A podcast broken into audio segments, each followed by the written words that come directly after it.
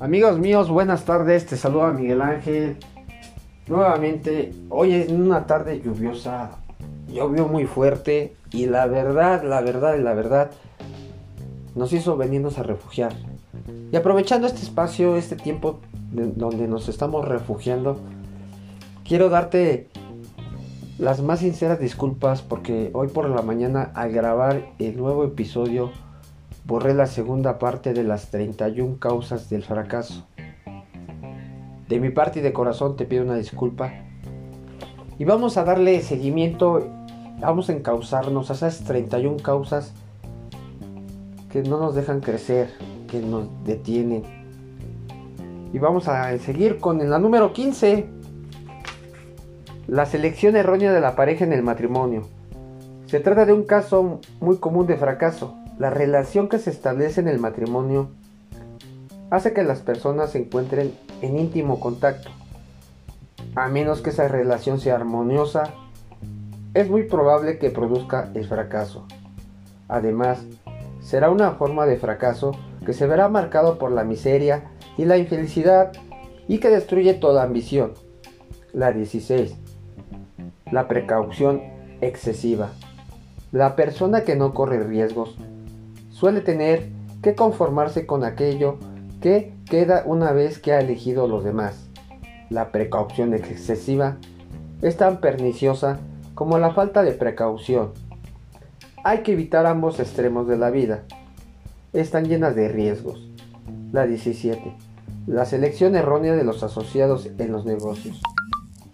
Esta es una de las causas más comunes del fracaso en los negocios. Al comercializar sus servicios personales, se ha de tener gran cuidado al seleccionar un patrono capaz de inspirarlo a uno por ser inteligente y triunfador. A las personas emulamos a aquellos con los que tenemos una asociación más estrecha. Así que elija bien un patrono quien valga la pena emular. La 18. La superstición y el prejuicio. La superstición es una forma del miedo, y también es un signo de ignorancia. Los triunfadores son personas de mentalidad abierta que no temen a nada. 19. La elección vocacional errónea. Nadie puede triunfar si se encamina por una senda que no le gusta. El paso más esencial en la comercialización de servicios personales consiste en elegir una ocupación a la cual usted pueda consagrarse de todo corazón. La número 20. La falta de concentración del esfuerzo. Lo sabelo todo. Rara vez hacen nada bien. Concéntrese todos sus esfuerzos en un objetivo principal bien definido. La 21. El hábito de gastar indiscriminadamente. Los derrochadores no pueden tener éxito, sobre todo porque viven siempre con el temor a la pobreza habitúese a ahorrar sistemáticamente un porcentaje determinado de sus ingresos. Tener dinero en el banco da a las personas una sólida base de coraje cuando tienen que negociar la venta de un servicio personal. Si uno no tiene dinero, ha de aceptar lo que le ofrezcan y alégrese de conseguirlo. 22. La falta de entusiasmo. Sin entusiasmo no se puede ser convincente. Además, el entusiasmo es contagioso y la persona que lo tiene y lo controla suele ser bien recibida en cualquier grupo de personas. 23. La intolerancia.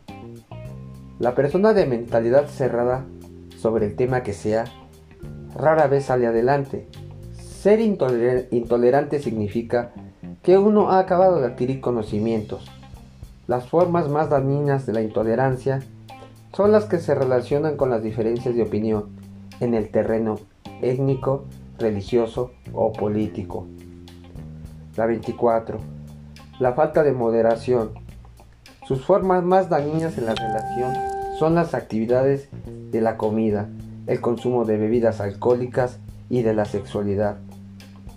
Los excesos en cualquiera de estos campos son nefastos para el éxito. 25. La incapacidad de cooperar con los demás. Son más las personas que pierden su puesto y sus mejores oportunidades en una vida debido a este fallo, que por todas las razones juntas. Es un defecto que ningún líder ni hombre de negocios bien informado está dispuesto a tolerar. La 26. La posesión de poder que no haya sido adquirida mediante su propio esfuerzo. El caso de los vástagos de hombres adinerados y de otros que heredan un dinero que no se han ganado. Con frecuencia el poder en manos de alguien que no lo ha adquirido poco a poco es fatal para el éxito. El enriquecimiento tan rápido resulta peligroso que la pobreza. La 27. La deshonestidad deliberada. No hay sustituto para la honestidad. Se puede ser honesto por la fuerza de las circunstancias, sobre lo que uno tiene control alguno, sin sufrir un daño permanente.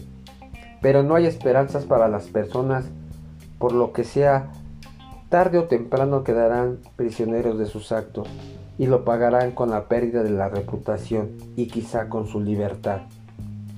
La 28 egotismo y vanidad. La utilidad de estas cualidades que sirven a modo de luces rojas, porque les advierten que se tengan a distancia, son fatales para el éxito. La 29. Adivinar en vez de pensar. La mayoría de las personas son demasiado indiferentes o personas para examinar los hechos que les permitan pensar con precisión.